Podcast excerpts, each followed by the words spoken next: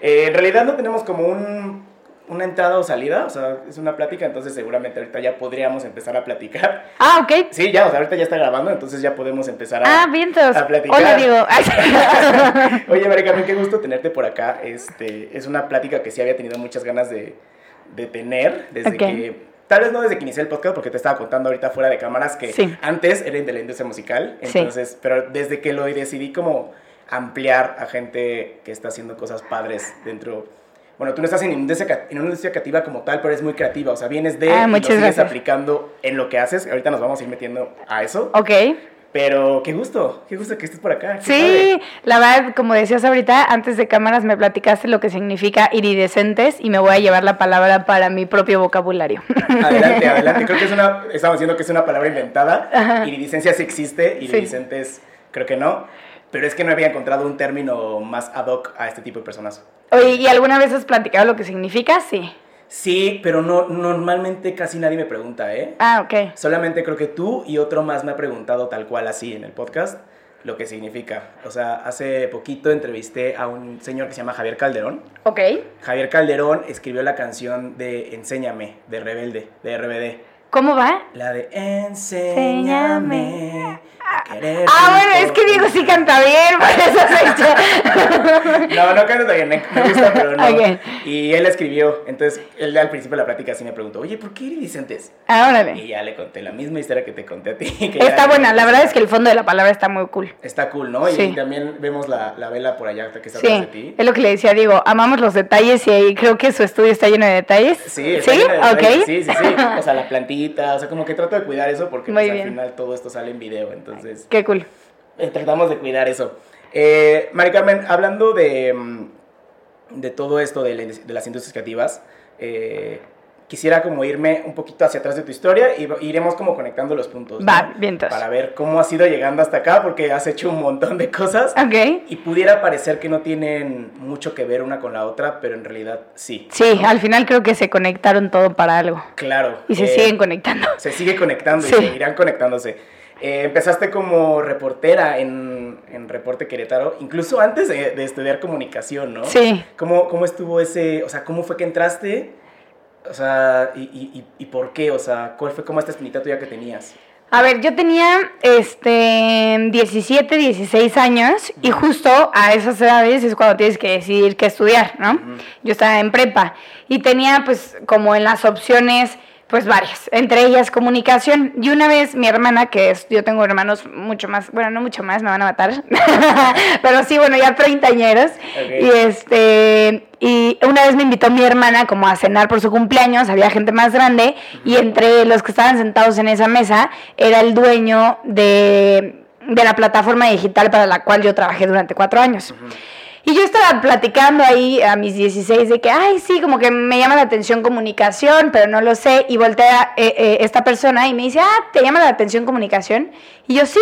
Y me dice, pues te espero mañana eh, en mis oficinas para hacerte un casting. Y si te gusta y si me gusta, Órale. te quedas a trabajar. Y yo me acuerdo que al día siguiente tenía escuela, ¿no? Entonces al día me, me, ah, me levanto y digo, bueno, ¿me lo habrá dicho en serio? Ya sabes, de esas pláticas que se quedan en la mesa Claro. o si se hacen realidad. Me dice, ah, entonces dije, bueno, si me lo dijo en serio, voy a intentarlo. Entonces le digo a mi hermana que me pase su teléfono, le marco, se llama Luis, y le digo, oye, ¿qué onda, Luis? Este, soy Mari Carmen, ¿sí, sí me estás esperando en tu oficina? Porque si no me voy a la escuela, ¿sí, no? Y me dice, sí, aquí te veo. Y ya me hizo como un... Oye, pero eh, entonces faltaste a la escuela. Ah, sí, claro. o sea, no es algo que presumo, pero la neta, ya, o sea, yéndome como a esos consejos que te dan cuando tú estás en prepa y ya eres más grande, estuvo muy bien en su momento tener que equilibrar escuela-trabajo. Y desde ahí como que me di cuenta. Entonces ya fui al casting. ¿Tú ya trabajabas antes, o sea, antes de eso ya estabas trabajando en algo? O sea, porque creo que todos en la prepa como Sí. que de repente meseríamos o, Sí. o así. ¿Tú ya hacías algo así? Sí, de hecho, mi mamá tenía como un restaurante pequeño de ensaladas Ah. y la ayudaba a meserear. Y aunque tú no lo creas, fui coach de un gym, de esos gyms de electroestimulación que te conectan como Ah, un claro. chalequito y Sí, así. sí, sí. Y fui recepcionista. Ok. Y ya, o sea, llega la oportunidad de Reporte Querétaro, que fue donde yo trabajé y fui conductora durante cuatro años. Y pues ya, me hizo el casting, la verdad fue el peor casting que he hecho, o sea, el video más chafa, hablaba la verdad muy cortado, me daba pena y tal, pero se me fue quitando. Y me dijo, venga, o sea, te voy a dar la oportunidad, date, vete a, hacer un reportaje de una leyenda que era la Zacatecana de Querétaro y pues vamos a ir agarrándole la onda. Lo que nosotros hacíamos, en vez de grabar editar y subir era transmisión en vivo, las transmisiones en vivo de Facebook. Entonces nos echábamos transmisiones en vivo de 40 a 45 minutos platicándole a la gente una leyenda, algo cultural o algo gastronómico de la ciudad. y así empecé. y, o sea, también creo que esta plataforma digital que comentas sí. fueron de los pioneros en estas transmisiones en vivo, ¿no? Sí, la o sea, neta, creo que en ese entonces, y bueno, Facebook era como lo más fuerte, pero casi nadie lo hacía. No. Y ustedes lo empezaron a hacer, y tú fuiste como la imagen de esa pioneres, o no sé cómo llamarlo. Sí. ¿Qué tal? O sea, ¿cómo te sentías? Pues bien, porque, o sea, bien, pero a la vez no sabía a, a quién seguirle los pasos, no sé si me voy a entender. O sea, a mí me dijeron, bueno, vas a transmitir en vivo, pero pues yo no tenía un micrófono como en la tele y tampoco teníamos la producción de la tele, y, o sea, no, nada más teníamos un celular y las ganas de hacer las cosas, ¿no? Y pues obviamente yo me ponía a estudiar de las cosas que iba a, a informar o a comunicar. Pero fue muy interesante porque, bueno, la verdad, a partir de que nosotros lo hicimos, creo que mucha gente se dio cuenta del, o sea, del área de oportunidad que eran las transmisiones en vivo en Facebook, ¿no? Y sencillas, así con un teléfono y tal. ¿Sabes qué? También creo que el secreto para, no sé si cualquier producto exitoso o cualquier cosa exitosa, es hacer ver que cualquiera lo puede hacer. Ah, ok. Nunca lo había pensado. Y por ejemplo, o sea, lo estaban haciendo con un celular, sin micrófono, sin tanta producción, como que la gente que estaba viéndolo es como, o sea, yo también lo puedo hacer, o sea pero en, o sea, en realidad sí, sí requiere algo de trabajo, como tú te preparabas, o sea, igual enfocar bien, o sea, no es como que así al azar. O sea, se vuelve más cercano, en eso sí te la doy totalmente, pero sí tiene su preparación y sobre todo la plataforma cuando yo llego, pues ya tenía unos cuantos seguidores y ya venía haciendo cierto trabajo. Entonces yo llego a una plataforma en la que con las transmisiones en vivo le dimos un boom, pero no llegué en ceros, ¿no? No es como que agarré mi página con cero seguidores y empecé a transmitir en vivo y se hizo como algo bueno.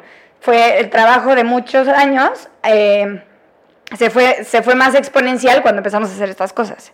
Claro, y, y sí, o sea, como que a partir de ahí ya, ya fue como esta exposición. Sí. Pero, ¿cómo le hacía? O sea, quiero saber tu opinión sobre creo que para hacer algo muchas veces nosotros creemos que necesitamos ser expertos para hacerlo. Pero ¿qué opinas mejor de, de hacer algo y volverte experto mientras lo hagas? Porque creo que es algo que tú también hacías. Ay, pero la neta está cañón ser experto en algo que nunca has hecho.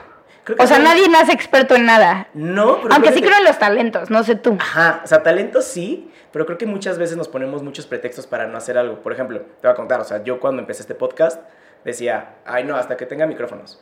Ay, no, hasta que tenga cámaras. Mm. Ay, no, hasta que tenga, luces. Pero en realidad lo pude haber hecho desde... Eh, tu celular. De mi celular, ¿no? Es lo que te digo, o sea, no necesitas ser experto en algo o tener el mejor equipo o esperarte a, a, ese momento preciso para hacerlo, sino empezar a hacerlo y a partir de ahí se van dando las cosas, ¿no? Sí, de acuerdo. Pero también entiendo la otra parte, eh, que como que buscas tener ya así el kit completo o, las, o sentirte seguro que tienes las habilidades para hacer las cosas, pero creo que eso se rompe en el no tener miedo al que dirán, ¿no? Porque, por ejemplo, imagínate que tú hubieras empezado tu podcast así con el celular, ¿no? Y, y grabaras este, sin micrófonos y así sencillo, tal vez hay mucha gente a la que le puede dar miedo de, ¿y tú qué pretendes? ¿Por qué estarías subiendo un podcast si ni micrófonos tienes? ¿O por qué estarías haciendo, pues, siendo conductora si nunca en la vida lo has hecho? ¿O, o por qué hablarías en público si te da pena hacerlo y te trabas?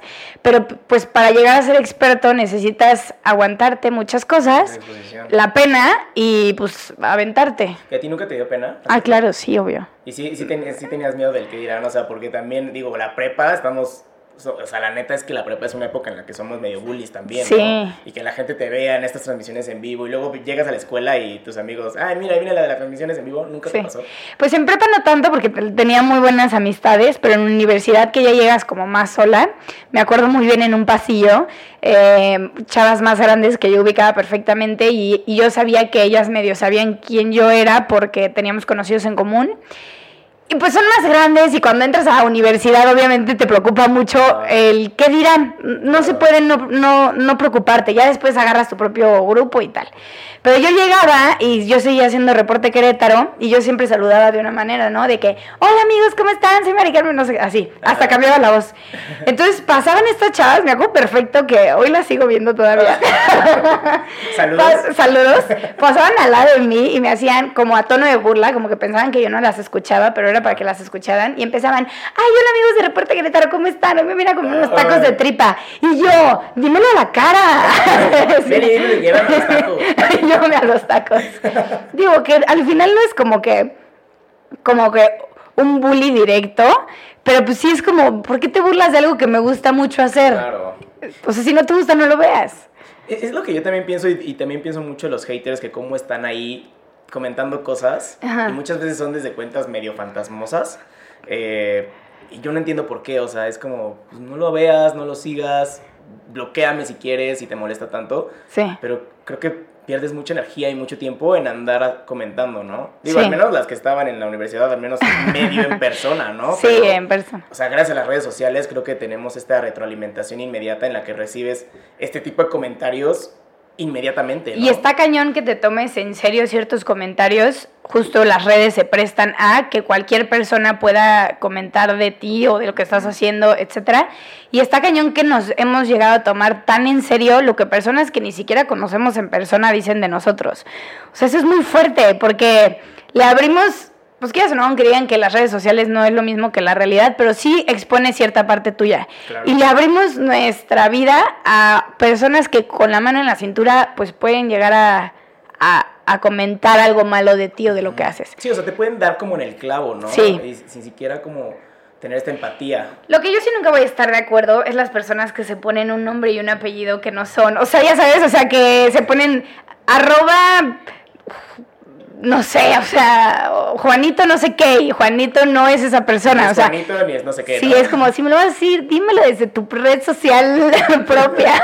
Pero normalmente no lo hacen y por, yo creo que por el miedo también como de, pues de exponerse justo, o sea, porque Mira. al final, pues tú lo que estabas haciendo era exponerte y justo lo que estabas diciendo, o sea, si no- creo que si no te expones, eh, o sea, no eres nadie ok, en el sentido, no, no digo que te tengas que exponer frente a una cámara o frente a un micrófono, ¿no? Sino que tener algo que decir, sí, no, te- no quedarte como con las ganas de decir algo, si lo quieres decir y lo piensas, sí, pues dilo, ¿no? sí, Y sobre todo, eh, eh, creo que también la, parte de comunicación, la parte de redes sociales nos han dado como estas herramientas que nos dan esta exposición tan a la mano. sí. Y si tenemos algo que decir, pues hay que perder el miedo. Y creo que ahorita la gente este, valora mucho como que la gente se muestre tal como es, o sea, las personas, ¿no? Eh, no sé si a ti te pasa, pero en persona y de manera digital, tú te das cuenta cuando la persona con la que estás platicando está siendo ella misma o está pretendiendo ser una persona. Entonces, en las redes sociales y en, en- de manera física siento que la gente ya valora mucho el poder platicar con una persona tal cual es, o sea, co- transparente. Oye, pero ¿no crees que cuando estás frente a una cámara, eh, o sea, haces un tipo de performance y Sí. te vuelves un personaje como tal? O sea, creo Sí. que es difícil ser realmente tú frente a una cámara. Sí. Sí, ¿no? Sí, pero debe de haber como, o sea, debe de nacer desde una autenticidad, pero al final sí, sin querer queriendo, es un performance. Sí, porque justamente tienes este miedo. Ah, su, ya me Es que, o sea, que tienes este miedo del qué dirán y este miedo es muy latente y siempre existe, aunque sea la persona más exitosa y más mediática del mundo. O sea, siempre existe este miedo al qué dirán Sí, eh, y como que lo tratas de cuidar y por eso es como este performance. ¿no? sí, sí. Pero sí, o sea, justo, creo que si existe una autenticidad y tratas de mostrar lo más posible que eres, Exacto. es donde la gente conecta. Exacto. Ajá. Sin pasarte de lanza. Sí, O sea, no vas a decir, oye, tengo millones de dólares y Sí. llegas a tu casa de cartón. O no Ajá, sé. ajá, exacto. Ajá. O sea, O sea, no vas a, a aparentar ser alguien que no... exactamente, que no eres, ¿no? exactamente. Oye, ¿cómo, cómo, ¿cómo notas tú el cambio? O sea, ahorita justo de las transmisiones en vivo, o sea, creo que veníamos, y en ese entonces más, yo creo, eh, de un medio muy tradicional, ¿no? Como era la televisión o el radio, con cierto tipo de producción, cierto tipo de, de, mm, pues sí, de gadgets o de lo que sea. Ajá. De repente llegan esas transmisiones en vivo que fue como, yo creo que el pionero a muchas cosas más que están sucediendo ahorita. Ok. Eh, sin tanta producción, no sé si me explico, como qué tan importante es reinventarte en medios, en medios digitales. Ay, muchísimo. Y, por ejemplo, cuando me dicen, oye, María, es que tú lo haces súper bien en redes o tú lo haces súper bien en la comunicación y eres muy creativa y tal, lo recibo de quien venga. Eh, si me lo dicen personas más, mucho más grandes que yo, entiendo de dónde viene. Pero también yo volteo a ver nuevas generaciones y digo, "Ah, yo ya no entiendo lo que están haciendo. O me tengo que adaptar a lo que ellos están haciendo porque sé que es lo que viene. Entonces, no sé si es algo generacional o es algo de que estés interesado en y no importa tu edad y vas a seguir entendiendo la tecnología y estas nuevas plataformas. ¿Tú qué opinas? O sea, que es algo generacional, que en algún momento tú y yo ya no entendamos lo que viene. Pero de alguna forma, o sea, sí. O sea, por ejemplo, ahorita TikTok, ¿no? O sea, como que Ajá. de repente me meto y es abrumante la cantidad de contenido que hay y cómo las nuevas generaciones, o sea, en friega editan, Sí. en friega se le ocurren ideas padrísimas. Sí, Pero creo que de alguna forma también tenemos que seguirnos reinventando porque esto va a seguir sucediendo totalmente. ya de por vida. Totalmente. Pero lo que sí creo es que, pon tú, la, si una persona es creativa o si una persona tiene ideas, al final nada más las vas a tener que adaptar, ¿no? O sea, em, las vas a tener que adaptar a la realidad en la que estemos en su momento, las plataformas que utilicemos en ese momento. Pero siento que la esencia de ser creativo te va a dar para adaptarte. Sí, yo también creo lo mismo. Porque aparte, eh, o sea, yo lo que creo es que yo, yo estoy muy en contra de las personas que se van como con los trends. O las personas virales que se hacen virales así rapidísimo de la nada. Ok. O sea, yo creo que sí necesitas mantener una esencia y que esa esencia se pueda adaptar Ah, a cualquier cosa. O sea, no sé, por ejemplo, el podcast, ¿no? O sea, este podcast se puede adaptar tal vez a un blog, Tal o vez. tal vez a una página de internet, o un newsletter, pero en sí la esencia sigue siendo la misma. ¿no? Sí. Sí, o sea, tú dices como no cambiar este lo que los temas que tratas o las cosas que dices. nada más como adaptarte a lo que está en. No en tendencia, pero lo que sí está como funcionando. ¿no? Sí, de acuerdo. No, de, La esencia la tienes que mantener. de acuerdo. Porque si no, nada más estás jugando a ver qué es lo que pega y qué no. Ajá, y, y esas son las cosas como muy inmediatas, como Sí. muy fugaces, o sea, que pueden pegar muchísimo, pero por ejemplo, o sea, Lady Wu que está haciendo ahorita, Sí. ¿no? O sea, este señor que se volvió viral con un video y salió en la tele y en el radio y seguro... ¿Y hoy qué hace? ¿Y hoy qué hace? Ajá. Mira, a mí me pasó algo muy curioso con mis redes sociales. Em, en Reporte Querétaro yo las abro porque me dijeron, oye Mari, deberías de abrirlas. Yo las tenía cerradas. O sea, ya sabes de que sígueme y te sigo. Este, yo las tenía cerradas y justo personas de donde yo trabajaba me dijeron, ábrelas, la gente quiere ver qué haces independientemente de la transmisión en vivo, quiere ver qué haces en tu vida cotidiana, cómo eres, etcétera. Y las abrí y la verdad, a partir de ese trabajo fue un boom con mis redes sociales. Vi cómo cada semana iban subiendo los seguidores, seguidores, seguidores. Pero pues esto fue hace mm, ni siquiera pues unos seis años ya. Y hasta hoy, que ya cambié totalmente de rubro, ya no me dedico a los medios de comunicación, ahora me dedico a algo que es la política, siguen, siguen subiendo mis seguidores. Y creo que viene desde lo que tú dices. O sea, siempre he respetado eh, pues mi, mi manera de comunicar, lo que comunico. Y ahora que empecé a comunicar diferentes cosas, antes comunicaba yo cosas de Querétaro, su gastronomía, su turismo, su cultura. Y ahora que pretendo comunicar cosas de gobierno y de la política, antes también comunicaba fútbol, pues ahora es totalmente diferente, es hablar con palabras que incluso yo antes no entendía. Entonces lo que hice, que lo hicimos en conjunto como equipo, fue, bueno, vamos a explicar desde cero, ¿no? Si, si ahora pretende ser política, Mari, explícales qué es lo que, lo que estás haciendo. Respeta a tu audiencia, porque no les puedes venir de hablar de fútbol y ahora les vas a hablar de política. Automáticamente te van a dar un follow. Claro. Si no, tienes que respetar por lo que te siguen y agregar, sí, a dónde quieres llevar tus redes. Y eso es justo eso, o sea, tú ya tienes una cierta esencia y la fuiste adaptando a las diferentes a los diferentes medios en los que estás, ¿no? O sea, Sí. el reporte, eh, luego a, a Grupo Imagen, ahora la política, o sea, es lo que te decía al principio, o sea, pudiera parecer que no tiene nada que ver, Pero sí. pero la esencia es lo que sí tiene que ver, lo que conecta todo eso, ¿no? Sí. ¿Cómo, cómo entraste a, a Grupo Imagen? Porque también fue este salto como de comunicar gastronomía, cultura de Querétaro a saltar a deporte. A deporte. ¿Cómo entró? Este. Pues, yo fui a hacer una transmisión en vivo para Reporte y en esa misma transmisión en vivo estaba el locutor del programa de radio al que yo pertenecí, que se llama Sergio. Valleres. Y Valleres, exacto. sí. ¿Lo conoces? Mm, Alguna vez lo sí lo conocí como en una plática, Ah, qué bien. No, no tan así, tan amigo. Ah, qué bien. Pero Ah, tipazo. pues en, en este evento que nos tocó cubrir a varios medios, él estaba y me escuchó a mí hablar y, a- y conducir la transmisión y se me acercó cuando terminé y me dijo, oye, eh, Maricarmen, ¿verdad? Y yo sí. Me dijo, ¿sabes de fútbol? Yo no sabía nada. o sea, sí sabía eh, lo que sabe un aficionado o una aficionada, ¿no? Cómo funciona la cancha, pero ya cuando te dedicas, o el equipo, pero ya cuando te dedicas a ser locutora de radio de fútbol, pues son es un vocabulario totalmente diferente, o sea, balón esférico, este, ya no es nada más aprender, saberte los nombres de los jugadores, es también saberte tu, saber su historia, saber sus números, entender por qué juegan como juegan, eh, entender la historia de un equipo. Entonces, cuando Sergio me dice, oye, ¿sabes de fútbol? Yo le dije que sí. O sea, le dije, sí, y si no, aprendo. Oye, y ahí te va, te va a interrumpir Sí. un poquito, pero ahorita seguimos. ¿Qué opinas de decir que sí y luego ver cómo? Yo no lo veo, le tenemos mucho miedo al, híjole, no sé qué hacer. yo no lo veo mal. No, ¿verdad? Pues justo lo que hiciste. O sea, yo no lo veo mal O sea, como tomar la oportunidad, ¿no? con una mínima responsabilidad. Bueno, ni siquiera con una mínima, con responsabilidad. Por supuesto, si la oportunidad que se, está abriendo, se te está abriendo es algo que ni estudiando de 7 a 12 de la noche lo vas a saber, pues no. O sea, no, no lo tomes. Pero yo sabía que esto sí nada más era un tema de que me pusiera a estudiar y lo, y lo podía sacar adelante. ¿Y era algo que te emocionaba? Sí. Ok. La verdad sí. Sí, siempre quise probar los medios tradicionales, o sea, en su caso el radio. Ajá. Y ya, entonces me dijo, bueno, pues si quieres ven, eh, yo, yo soy parte de este programa, estamos buscando una mujer para ser parte y no sé qué.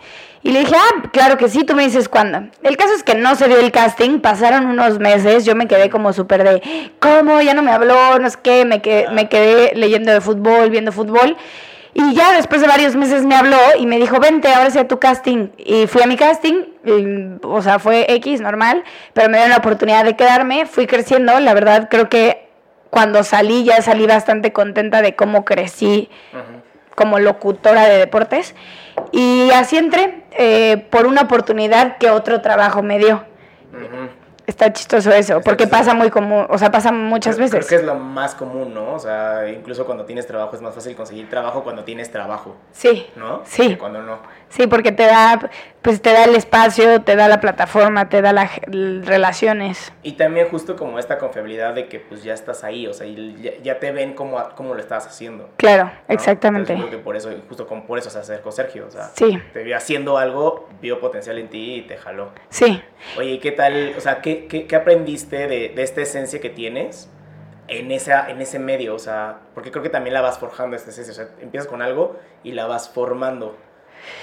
Pues no sé si sea bueno o sea malo, pero yo ahí me di cuenta que no sé si es parte de creatividad, pero sí en la comunicación yo me di cuenta que a mí lo que me gusta es ser sencilla y es ser, no sencilla yo, o sea, sí, pero ser sencilla en la manera en la que me comunico. O sea, no busco ser rimbombante, no busco ser este experta en, puedo ser experta y puedo saber mucho de lo que estoy hablando, pero no te lo voy a explicar con, la, con unas palabras que solamente yo entienda o solamente ciertas pocas personas entiendan. Y eso para mí ha sido clave. El, a ver, ¿cómo te gustaría a ti que te lo hubieran explicado, que te lo hubieran platicado, que te lo hubieran comunicado cuando tú no estabas en eso y no entendías o no sabías tanto o querías empezar en el tema? Y a mí me ha funcionado mucho eso de ser sencilla. Y a partir de ser sencilla, eh, puedes encontrar maneras de serlo creativamente. Claro, claro. O sea, no tiene que ser, el sencillo no tiene que ser aburrido o, o X, puede ser sencillo y, y padre. Porque aparte, o sea, justo lo que decías, ¿no? O sea, el, vocabulario ya dentro del fútbol cambia muchísimo.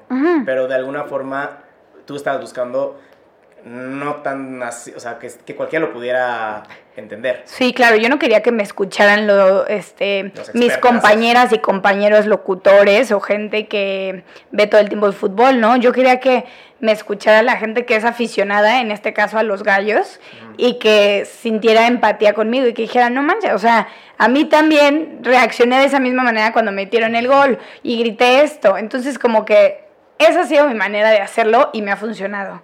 Y, fíjate que hace poquito estaba teniendo esta conversación con, unos amigos de que a mí en lo particular no me encanta ver el fútbol. Me gusta jugarlo, no me encanta verlo por lo mismo, porque creo que la mayoría de los locutores o la mayoría de los comentaristas usan términos muy específicos y muy técnicos y muy analíticos, entonces a mí me aburre muchísimo.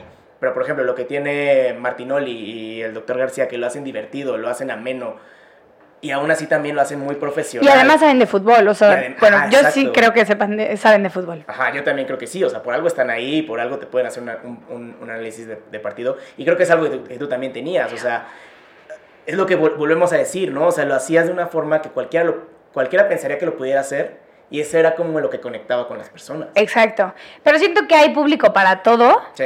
Y personas con, o sea, tú agarras tu estilo. Hay personas que te dicen, no, es que a mí y también es necesario, ¿no? Hablando específicamente del periodismo deportivo y de ser locutora o locutor deportivo.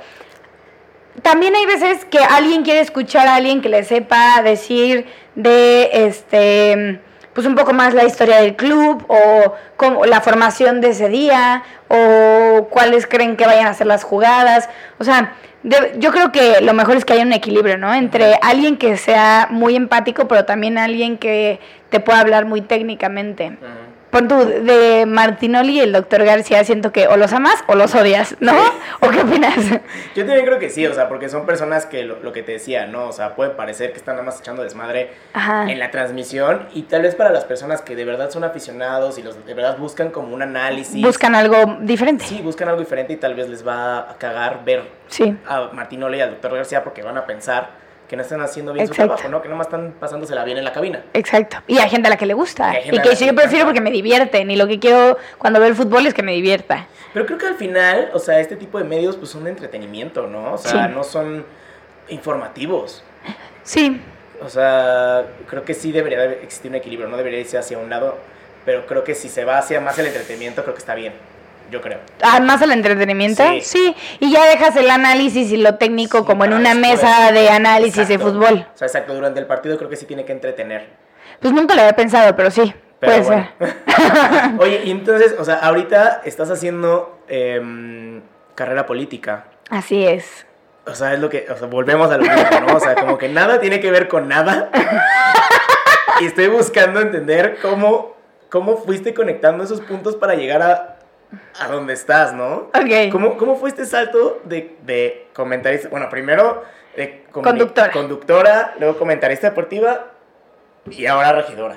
Sí, sí, entiendo de dónde viene la confusión.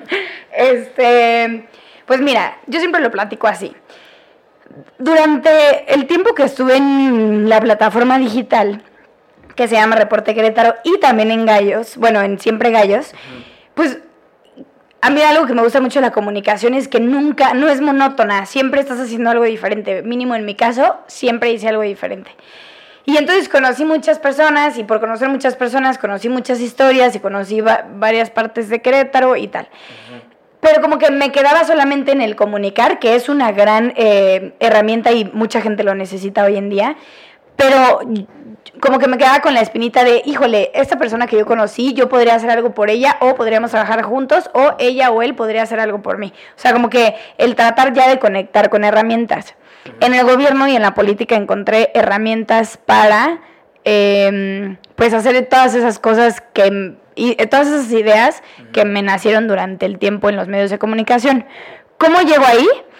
Eh, pues bueno, es un poco, un poco político, pero bueno, todo se me acomodó para que en estas futuras generaciones políticas estuvieran buscando a alguien joven, alguien mujer y alguien de mi partido, o sea, que tuviera pues sí, que realmente creyeran lo que mi partido cree.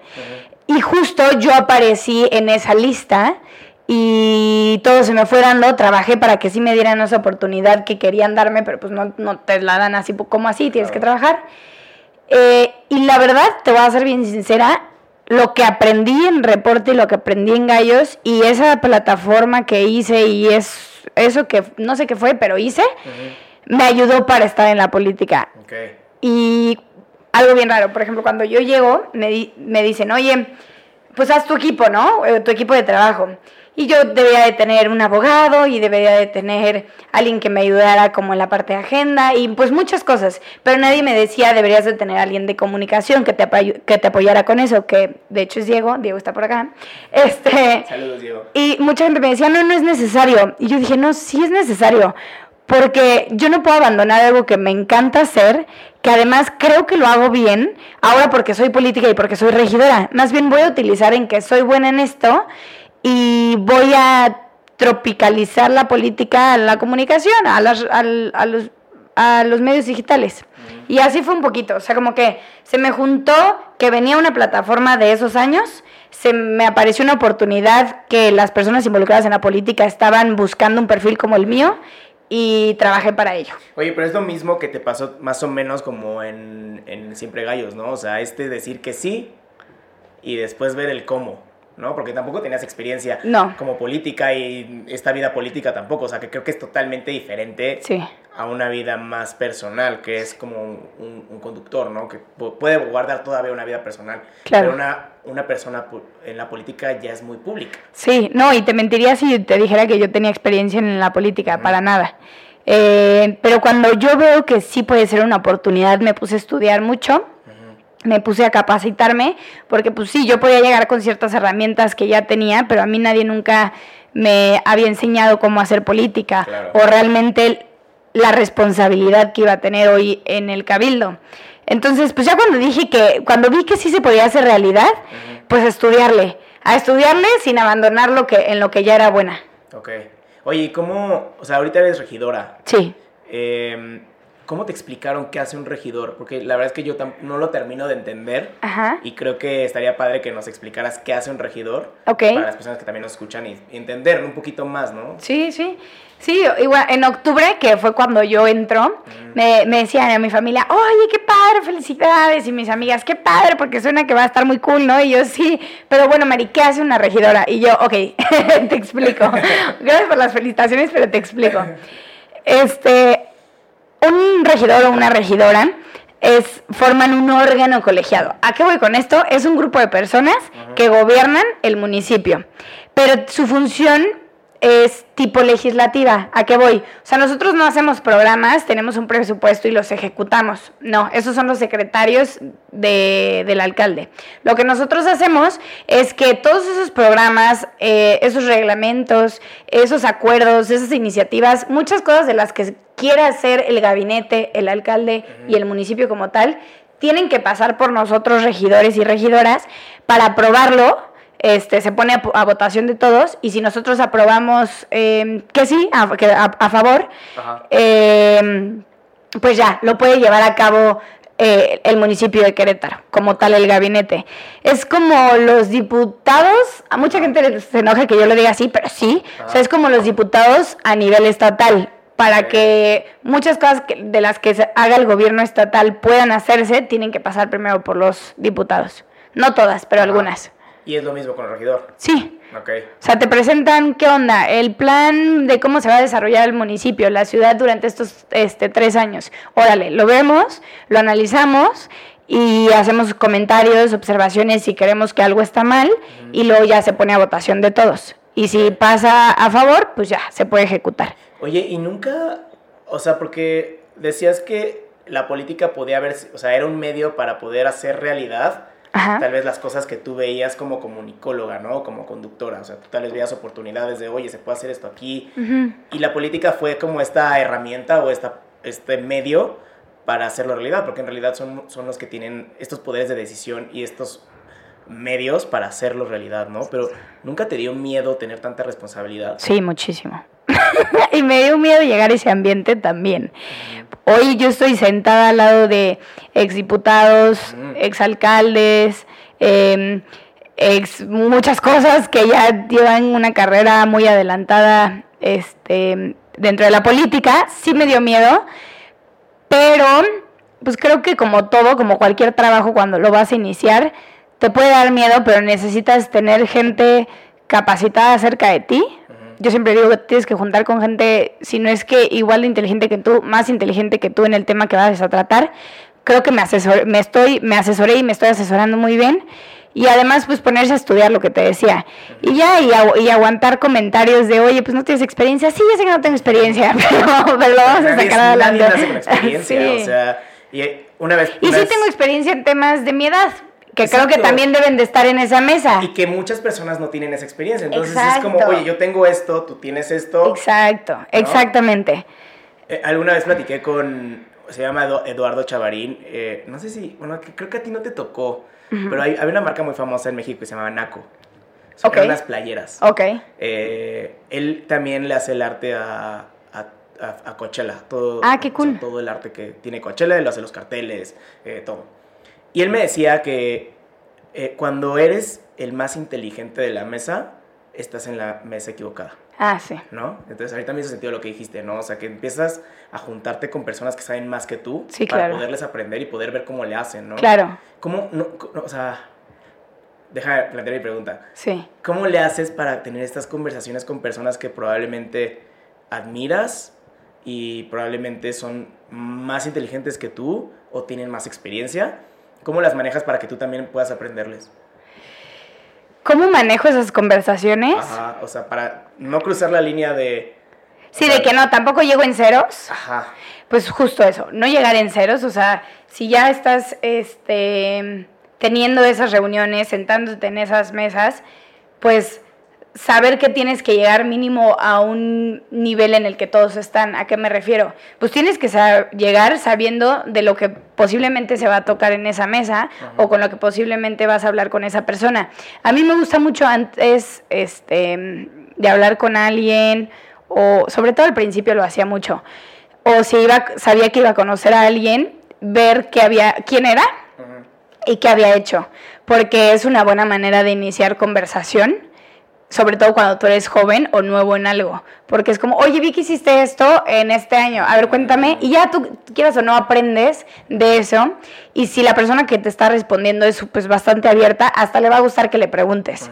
Uh -huh. Y ya rompiste el hielo, entonces hay algo en lo que él o ella crean que tú eres bueno, pues ya te vas a sentirse con más confianza de preguntarte, porque ya llegaste tú primero, este, pues dándole haciéndole saber que tú sabes quién es, qué es lo que ah. ha hecho y ahora pues tú pregúntame si quieres, ah. si te interesa. Es que eso está muy interesante porque, bueno, tú lo estás planteando como en un tema político, ¿no? Pero podríamos plantearlo para cualquier, en cualquier cosa. En cualquier cosa, o sea, por si supuesto. Tú te, si tú te quieres acercar a alguien que admiras y quieres aprenderle, creo que el, el, el hecho de aprender, y creo que también tiene mucho más valor eh, investigar más allá de lo público, Ajá. no sé si me explico, y, y preguntarle cosas un poco más personales.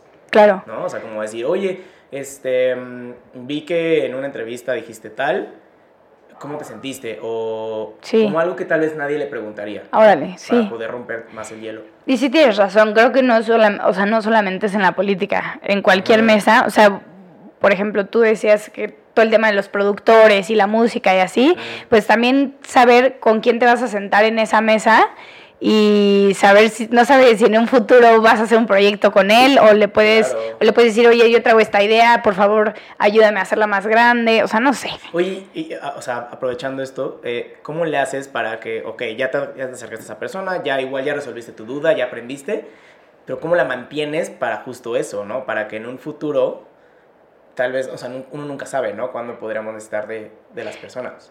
sí eso no sabría respondértelo este creo que es algo natural creo que hay personas que conoces conoces una vez ¿Y haces clic? y haces clic y te dan hasta ganas de volver a platicar aunque no haya tema de conversación Ajá. Y luego creo que hay personas que conoces una vez y ya con eso te quedaste bien y pues ojalá si pasan dos años puedas tener la confianza de volverle a levantar el teléfono y, y decirle hola, ¿no? Pero pues creo que eso se da natural, o sea, no sabría cómo respondértela. Sí, o sea, creo que también es como el hecho de O sea, yo creo que es más bien como ser un poco, o sea, polite, responsable, porque no sabes nunca eh, Sí. si en un futuro lo vas a... O sea, te lo vas a volver a topar y... O tú, o, o, o- Sí. o sea, o va a ti, o tú de él, o Claro, algo así, ¿no? sí, sí. Y, y creo que más en este tema político, pues es, es eso, ¿no? O sea, las relaciones y el networking es importantísimo. Ay, en todos lados. Sí, en Yo todos pensaba lados. que solamente en la política, pero me doy cuenta que en todos lados. No, porque justo llegaste a este punto, o sea, en parte de, obviamente, por todas las conexiones que habías hecho, ¿no? Sí. Me imagino. Sí, este, pues no, no tan así. Más bien creo que mm, yo no conocía a las personas que me conocían, no sé cómo explicarlo, pero lo que tal vez no me conocían a mí, pero sí conocían mi trabajo o la manera en la que yo hacía las cosas. Entonces fue cuando dijeron, oye, ¿qué onda? ¿Me di a entender? Sí, sí, o sea, como que, o sea, tú te diste a conocer por tu trabajo y la gente te vio y tal vez esas personas no las conocías, pero de repente esas personas sí. Y Exacto, empezaron a ver algo en ti que podía funcionar para esto. ¿no? Como, pues como siempre ha pasado. Sí, ¿no? sí, sí, Oye, y, o sea, ahorita tu vida es muy pública. sí. Porque debe serlo, ¿no? O sea, como regidor y como representante, pues sí tiene que ser pública. ¿Crees que haya habido, o sea, crees que ya se rompió esta línea entre una vida personal y una vida pública, en tu caso? O sea, ¿sí tienes una vida personal o ya está volviendo más pública que personal? Y si sí, ¿cómo le haces para mantener esta vida personal? Ay, no sé. Ah, es que a mí algo que me llama mucho la atención de la política es que, por ejemplo, parece que porque ya eres político, pues eres público. Y en eso estoy totalmente de acuerdo. Pero que parece que por ser público no tienes que dejar de hacer cosas personales. No sé si me doy a entender. Sí. O sea, y yo he tratado de no irme por esa línea. No porque hoy yo trabaje en la política significa que no sigo teniendo mis amistades y que si quiero un jueves me voy a ir a cenar con ellos y, o sea, ¿sí me entiendes? O si de plano tenemos puente en la oficina y justo tenemos jueves y viernes libres, poderme ir de vacaciones, cosas así, que por ejemplo yo lo veo ya en la política, que, que critican mucho a, a políticos que se van de vacaciones y tal. Digo, yo creo que tienes que trabajar para que cuando tú quieras ir de vacaciones no pase nada, ¿no? O sea, como, bueno, soy un ser, un, un ser humano normal y, y también quiero mi descanso. Pero te tienen que ver trabajar para que realmente, este, pues, se entienda el por qué estás tomando unas Y sí vacaciones. creo que las personas Digo, ese es como un ejemplo, ¿no? Sí, y, y creo que las personas, o sea, creo que satanizan bastante la política Ok. y cualquier cosita que hagas, como que estás en el ojo público, ¿no? Es Sí. como, "Uy, y ahora seguro se fue con mis impuestos y no sé qué, Sí, sí. pero justo lo que dices, o sea, creo que dejan de ver del lado de que también son personas, Sí. ¿no? Y también necesitan un descanso y también, pues también trabajan para eso. Sí, ¿no? sí, sí, sí, no, bueno, yo que estoy de este lado, me he dado cuenta, hay, hay perfiles de todo, ¿no? Pero me he dado cuenta de perfiles que de verdad se levantan a las 7 de la mañana y sus días acaban a las 11, 12 de la noche. Este, y digo, órale, o sea, es una chamba 24 horas, 7 días de la semana. Y yo creo que más bien, a mí no me gusta como que generalicen la política, sé que naturalmente pasa eso, pero soy fiel creyente que dentro de la política hay perfiles muy chambeadores, muy buenos, muy capacitados, y habrá perfiles este, que no, pero como en otras chambas, en todos lados pasa eso, nada más que la política es pública y lo Exacto. público todo el mundo lo opina. Sí, exacto, y te da como para eso, para opinar, y, y más con las redes sociales, y más que también la vida política se está migrando también a redes sociales, porque pues de alguna forma ya los políticos ya tienen que usarlas para transmitir lo que quieren transmitir a quien se lo quiere transmitir. Eso está fuertísimo. Eso está muy fuerte, porque antes era muy, o sea, dentro de lo público era muy privado, ¿no? Ujú. O sea, uno, uno no se enteraba lo que estaba haciendo la regidora Claro. de la empresa, y ahorita, pues gracias a Si las leías el periódico, si leías veías hasta la tele, periódico, te enterabas y, y era un contenido muy editado, muy cuidado, ¿no? Sí. Y ahorita, gracias a las redes sociales, stories de Instagram, te enteras que Mari Carmen está en En- Hércules, ajá. ¿no? Sí. O sea, Sí, ¿qué- exactamente. o sea, ¿qué, qué opinas de eso de que se tienen que usar estas, redes- o sea, estas, estas plataformas para eso? ¿O qué tanto no, qué tanto sí? Pues tengo como opiniones encontradas porque creo que la política para ser mm, a ver, para gobernar, más bien, para gobernar, pues no necesitarías tú ser experto en redes sociales, la verdad. Claro. No tendrías que ser experto en comunicación. Tal vez en poder dar una buena plática, tal vez. O sea, un, un buen... Se me fue el nombre. ¿Discurso? Un buen discurso. Pero no para gobernar necesitas ser experto en esto. Por supuesto que no. Este, necesitas ser experto en muchísimas otras cosas. Mucho más importantes a mi gusto. Pero sí creo que quienes quieren un, este, un lugar como muy público, porque el, em, como de elección popular o tal, sí se tienen que adaptar a esto. O tal vez no adaptarte tú, pero sí tener un, un equipo muy bueno en comunicación. Porque yo, yo no lo veía así, pero en la política la percepción cue- cuenta muchísimo.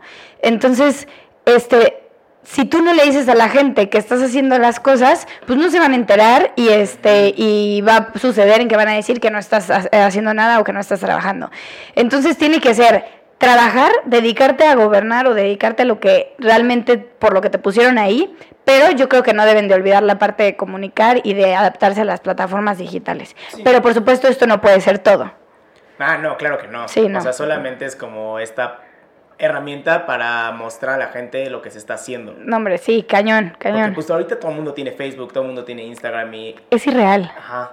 Es irreal, de verdad, o sea, este, antes, pues, em, te hablo desde la política y obviamente es algo que voy a sonar hasta tía diciéndolo, pero pues es obvio, ¿no? O sea, tú querías que la gente se enterara de una obra, vas y le dices al periódico, oye, estoy haciendo tal obra, ¿qué onda? No sé qué, pues te conviene, este, pues, eh, sacar nota porque esto va a ayudar a mucha gente. Hoy no, la, realidad es que yo creo que no lo necesitas. O sea, no necesitas que este todos los medios de comunicación saquen lo que tú quieres que saquen para que la gente se entere. O sea, creo que con que tengas una buena comunicación en las plataformas digitales, la gente se va a enterar si lo que subes es beneficioso para ellos. Sí, o sea, y- pero también hay que saberlo comunicar, o sea, como dices, o sea, Sí. tener un... O sea, si tú no eres bueno, porque no necesitas, o sea, como político no necesitas ser experto, pero sí necesitas a alguien que Sí. le sepa Sí. y que sepa comunicarlo, Sí. porque si no te va a dar en la madre, o sea... Sí. Pero ¿sabes qué pasa con la política en la parte de comunicación? Que este, yo he encontrado que hacerlo atractivo es difícil. Porque ya existe el estereotipo de, ay, no, qué flojera, ya me va a hablar tal persona de tal programa. ¿Sabes? Hacerlo atractivo es muy difícil. Y porque también tienes que cuidar, como, como político, o sea, no, no, no puedes hacerlo así de que, ay, desde mi cama, o Sí. como un influencer, ¿no? sí, ser. sí. Digo que podrías, ¿no? Pero pues no sé. Pues, no sé, ¿eh? o sea, ojalá, ojalá eventualmente se pueda, Ajá. o sea, y creo que pues se iría, se iría depurando, o sea, las viejas generaciones para que se pueda hacer eso, Ok. pero creo que ahorita no. Ok, O sea, sí, no, de acuerdo. Se tiene que cuidar bastante Sí. lo que estás haciendo. Sí. ¿no? O sea, creo que eventualmente sí se irá depurando la vieja escuela y llegar a la nueva escuela. Sí. Y ahí te, también te hay que preguntar, o sea, ¿qué tan importante es darle la oportunidad a los jóvenes para entrar en esta vida política? Porque creo que también está muy viciado de que pues, solamente los expertos y los politólogos y la gente con experiencia puede entrar, pero por ejemplo ahorita tú, muy joven, estás como regidora, ¿no? Sí, sí, sí. Este, no, pues importantísimo. Creo que no deberían de ser todos jóvenes, obvio, es, o sea, es hasta obvio que lo diga, pero creo que sí debe existir la voluntad de la rele, la re- le- ay, se me fue la palabra.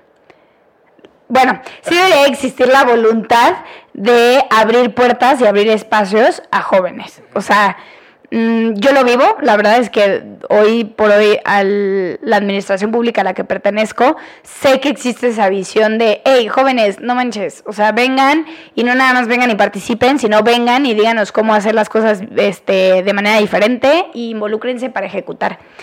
Pero, eh, pues ojalá este ejercicio que yo veo a nivel ciudad y a nivel estatal se pudiera dar en todo, en todo el país. Sí. Pero es importantísimo, porque si no lo dejas muy de, lejos para los jóvenes y cuando crecen o crecemos, pues ya nunca te quisiste involucrar, entonces ya no te vas a involucrar. Entonces, pues vamos, no sé. Oye, ¿y de qué forma? O sea, igual hay, hay- o sea, hay mucha gente que no le interesa ser político, ¿no? O hacer una carrera política, pero creo que sí es importante que se involucre pues, el, del lugar de donde vive, ¿no? O sea, conocer qué hace cada quien, cómo se maneja el, el estado o el municipio. O sea, creo que es importantísimo que la gente lo haga. ¿Cómo o qué herramientas se pueden, o sea, alguien que no quiera, o sea, no se quiere meter en carrera política, pero sí quiere saber? No, es que, o sea, métanse. Ah. no métanse a, a querer ser políticos si no quieren, o ser política si no quieren, pero sí métanse a interesarse en qué está haciendo gobierno, tanto estatal como municipal y te diría que hasta federal. Eh, porque te das cuenta que hay muchas cosas muy buenas que nada más es que sepas a qué dependencia ir a pedirla o a qué dependencia eh, ir a pedir apoyo, ¿no? Tampoco te van a resolver la vida porque, pues, no es, o sea, el gobierno no está para resolver la vida, pero sí para, para dar ciertas herramientas que a la gente le pueda ayudar. O sea, o sea, te voy a dar un ejemplo rapidísimo.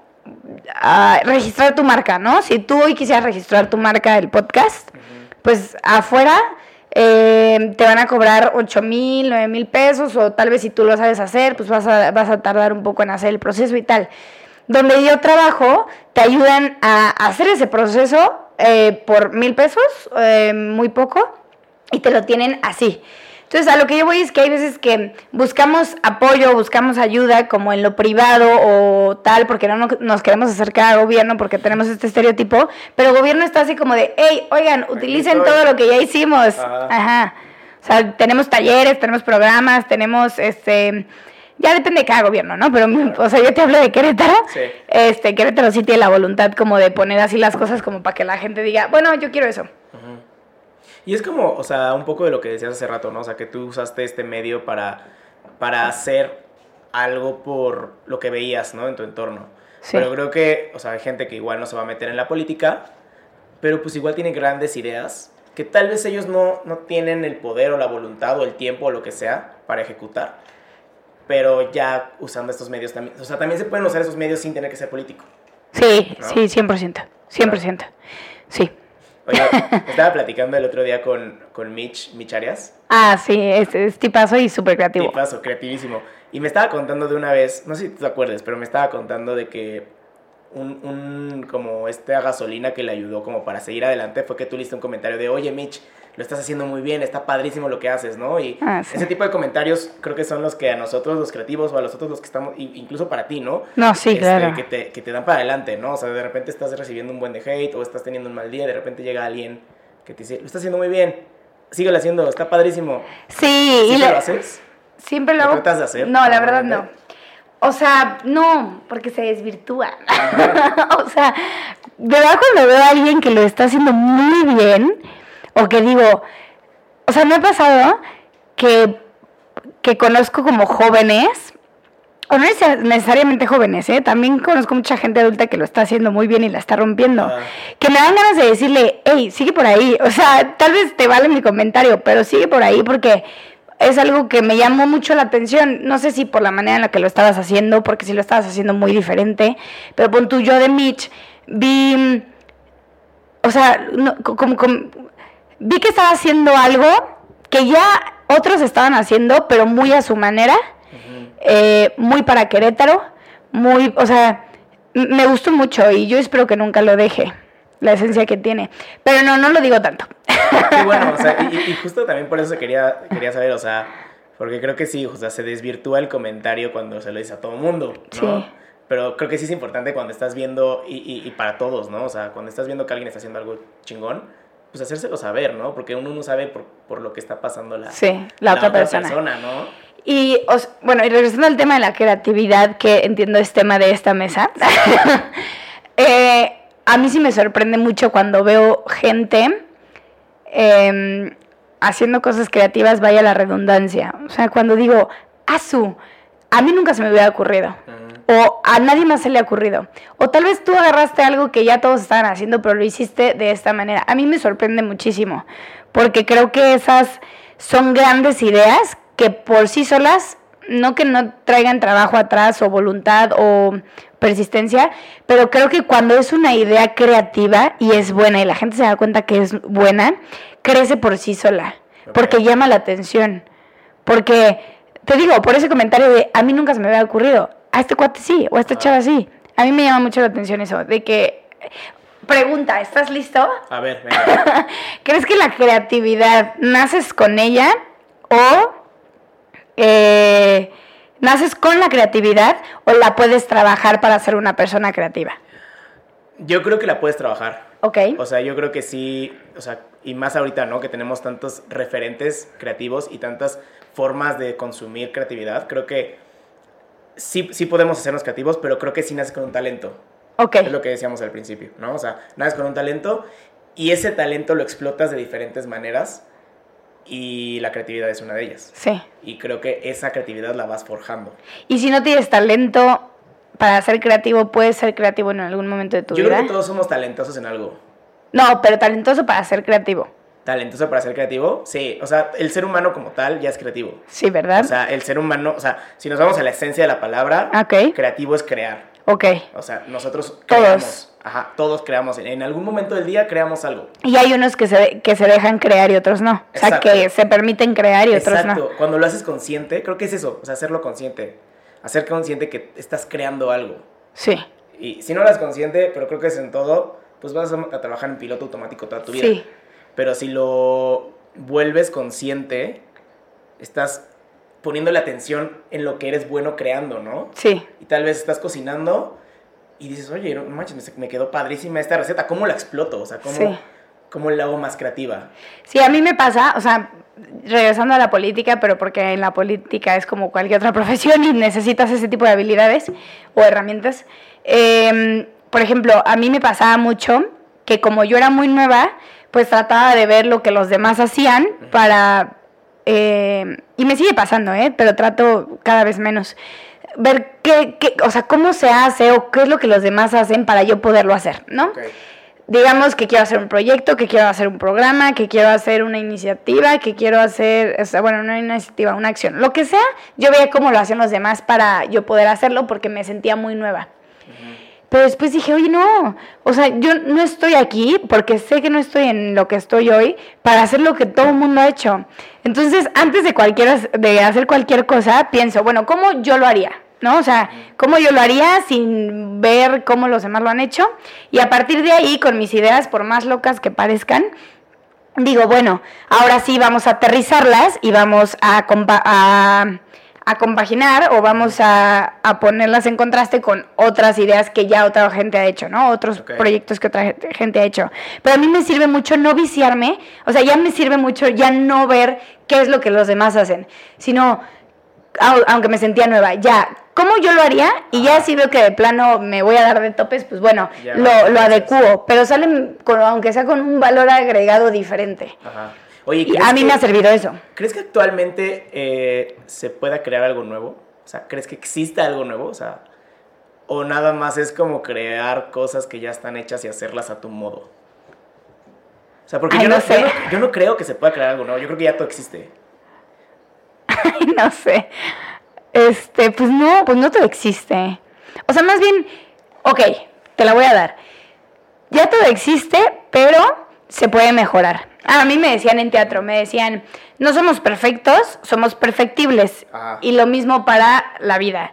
No es perfecta, pero puede ser perfectible. O sea, cosas que ya existen pueden ser todavía mejor, cambiándolas mucho, pero tal vez la esencia o, la, o el objetivo base permanecerá. Ajá. ¿Crees? Yo, yo, yo también creo que sí. O sea, creo que lo que ya existe se puede mejorar.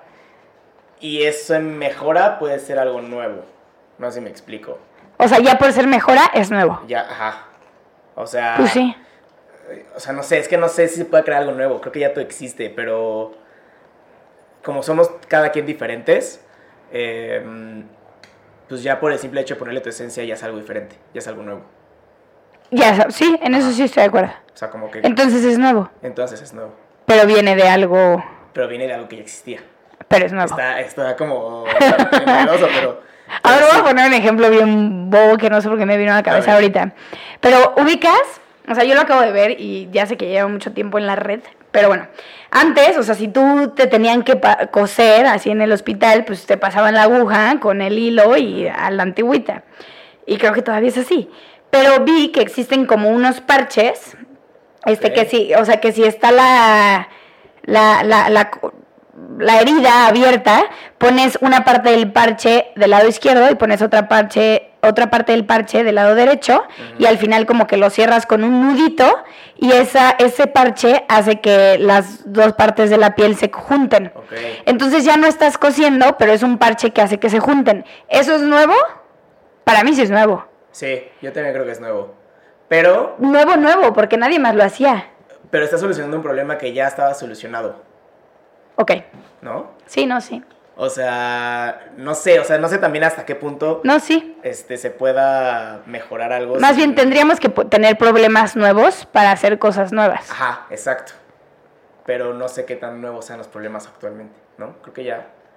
Creo que ya no sé, creo que la pandemia, no, cero, la pandemia no fue No, nueva. sí, la pandemia creo que nos dio un poco esa realidad de este problema no lo tenías. Ahí te Ajá, no lo tenía esta generación, digo, ya habían Ajá. pasado varias este, cosas eh, similares en la historia, pero no así de, de, bueno, sí, no. Oye, ¿cómo manejas los comentarios? O sea, porque existe una brecha de género y ahorita una brecha generacional también, ¿no? Y tú estás como en el punto de estos dos, donde estos dos convergen, ¿no? O sea, siendo mujer y siendo joven, en un mundo en el que son puros hombres, o la mayoría, y también que la mayoría son gente grande, ¿no? O sea, de otra generación. ¿Cómo la has manejado? ¿Y crees que sí, o sea, crees que se pueda manejar? ¿Crees que esta brecha se vaya a hacer más corta eventualmente? Pues es a lo que apuntamos, ¿no? O sea, creo que si te dijera, no, no creo que se va a poder hacer menos esa brecha, pues entonces no sé qué estoy haciendo en la política. O sea, creo que esa brecha eh, tendrá que irse disminuyendo con base a las acciones tanto de gobierno como de la sociedad, como de este pues de las instituciones privadas, etcétera. Pero ¿cómo lo llevo? Pues fíjate que, o sea, a nivel, en el tema de, de- de hombres y mujeres, sí es un mundo de hombres, pero que a la vez hay muchas mujeres. ¿Por qué? Porque hoy en el tema político, pues ya existe todo este tema de paridad, ¿no? Entonces ves mujeres sentadas en muchas sillas importantes. Sin embargo, creo que ahora lo que le tenemos que apostar no es que sea como un tema de forma, sino de que si esta es mujer tú en esta mesa, sino de fondo. O sea, que realmente mi opinión valga lo mismo que la tuya por ser hombre y la mía por ser mujer. O sea, que valga lo mismo, ¿no? Y creo que estamos en, esa, en ese caminito. ¿Cómo le hago? Pues no quedándome callada. y ya. O sea, digo, a veces sí digo como, bueno, mejor en esta mesa no, luego lo digo, pero siempre lo digo. También que saber dónde, sí, ¿no? Y Sí, con exacto. quién sí, pero, pero sí hacerlo. Exacto. Porque si no, pues justo como dices, esta brecha jamás se va a hacer más Sí. corta. O tal vez no lo vas a decir en ese momento, pero ya cuando agarres valor, saber que sí lo vas a decir. Sí, ¿no? sí, creo que sí. Marica, me voy a pasar a la última parte de la conversación. que Ok. son tres preguntas que siempre le hago a mis invitados. Ok. La primera pregunta es, si pudieras escribir una canción y sabes que esa canción la va a escuchar todo el mundo, ¿de qué trataría esa canción? Am, ¿De qué trataría esa canción? Del agradecimiento. Ok, agradecimiento en general. Sí. O sea, presente. de ser agradecido con lo que tienes, a quienes tienes y como lo tengas. Ok. ¿Qué recursos, ya sean, no sé, lo que se te ocurra, libros, podcasts, videos, música, lo que se te ocurra, te mantienen inspirado? Actualmente, o sea, Libro, recurso, recurso, recurso, recurso, algo físico. pues música y libros. Ok. ¿Qué estás leyendo ahorita? Uno que se llama Los hábitos atómicos. Ah, gran libro. Es buen libro. Sí, es muy buen libro. Sí. Justamente estaba platicando con, con un amigo sobre los hábitos, ¿no? Porque él decía, no, necesitas 21 días para que Se haga hábito. se haga hábito. Pero justo en el libro dice que no, o sea, No. que es un mito. Ajá. Que un hábito se vuelve hábito cuando le das un fondo. Sí. No nada más por el simple hecho de la recompensa inmediata. A mí me gusta mucho como lo dice, digo, ya te falta una pregunta, yo lo sé, pero este lo que me gusta de ese libro es que te dice que cuando tú quieres formar un hábito, te concentras en el resultado, ¿no? Ajá. Cuando no tendrías que concentrarte en el resultado, deberías de concentrarte en el sistema para llegar a ese resultado, pero más allá del sistema, concentrarte en la esencia de ese hábito, ¿no? O sea, tú quieres ir al gimnasio porque porque quiero tener cuadritos, no. Tú quieres ir al gimnasio porque quieres ser, porque eres deportista, porque tú como te sientes deportista, vas a ser deportista. Ok. Está chistoso, ¿no? Sí, está chistoso, pero la verdad es que es muy cierto. ¿Qué hábito estás tratando de hacer ahorita? ¿sabes? El del ejercicio, el de, el de meditar, el de tomarme un té. Yo sé que el té X, pero para mí me, me gusta. O sea, tomarme uno en la mañana. El de cenar a mis horas, digo, comer a mis horas. Sencillos, pero que no tengo. ¿Tienes algún ritual como para al terminar el día? Esta no es la última pregunta, ¿eh? Eh, no, o sea, Es que lo único es llegar a mi casa a platicar con mi mamá. Ok. Sí. Es que hay gente de que no, y yo apago todas mis luces y, y medito y no sé qué, pero... No, todavía no, pero sí me gustaría tener así padre, como... ¿no? Ajá. también- yo también lo estoy tratando de implementar, o sea, por ejemplo, ahorita apago el celular una hora antes de dormir, Ah, me buenazo. tomo un té y empiezo a leer. Ah, buenazo. El ritual. Está muy Que bien. no lo cumplo, la verdad. O sea, lo cumplo Pero dos, estás lo cumplo intentando, dos veces al día, pero se intenta. Ok.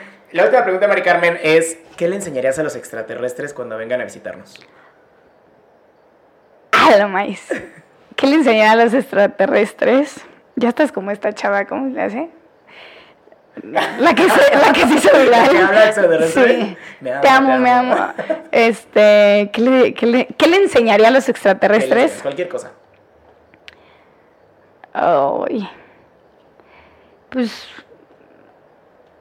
Pues la naturaleza, yo creo. O sea, la naturaleza que creo que la Tierra tiene y otros este, planetas estarían envidiosos de tenerla. Seguro, seguro, sí. No sé, eso es lo que se me ocurrió. ¿Tú? ¿Tú, tú, Diego, qué le enseñarías ¿Tú? a los extraterrestres? La playa. ¿La La playa? ¿Crees que no tengan playa en otros? eh, Esperemos para que sea nuevo para ellos. Que sea nuevo. Qué padre. Yo, yo la verdad es que siempre hago esa pregunta y nunca, nunca la he respondido. Pero yo creo que la música. Claro. O sea, como que una buena canción o llevarlos a, al- ¿A un concierto? A un concierto, pero todos los tipos de conciertos, ¿no? O sea, desde de un sinfónico hasta un festival de música electrónica o de rock, ¿no? Creo Sería se- bueno. Se divertirían bastante. Y creo que sí, o sea, creo que la música sí es algo de los humanos. Sí. ¿O yo no? también- yo Digo, no sé, no sí. sé ni siquiera si existen los extraterrestres, pero creo que los humanos somos bastante este románticos como para tener la música en nuestras vidas. Sí, somos súper románticos. Siempre estamos buscando escuchar música y hacer música y lo que sea. Mari Carmen, muchas gracias por, por tu Gracias. tiempo. Qué- qué chingona plática. Este, nada más ya por último, ¿qué te emociona que estás haciendo ahorita y dónde te podemos encontrar? ¿Qué me emociona que estoy haciendo ahorita? Pues platicando contigo, me gustan mucho bueno, estas pláticas y me pueden encontrar como Mari Carmen Presa en redes, en Twitter como María Presa. María Presa. Sí. Ok, lo voy a dejar de todas formas aquí en la, en la descripción para que la gente vaya a ver Órale. lo que estás haciendo, porque eh, aparte lo, que, lo muy cool que haces es que pues muestras este, pues, todo el trabajo que estás haciendo día a día, ¿no? Y Sí. es muy abierta y muy transparente con eso. Y creo que pues, es una buena forma de que la gente que se quiera, con- quiera conocer lo que hay en la política se, se involucre, ¿no? Siguiendo Sí. a las personas que están siendo transparentes con sus redes sociales. Sí, eso me emociona mucho, este, que la gente se interese en la política de una manera genuina. Qué cool. Vientas. que, ojalá que se... Ojalá que así sea, Ojalá por favor, se- por se México. por favor. Bueno, pues muchas gracias, Mari Carmen. Gracias, Gracias a todos. Nos vemos el siguiente lunes. Bye. Eso.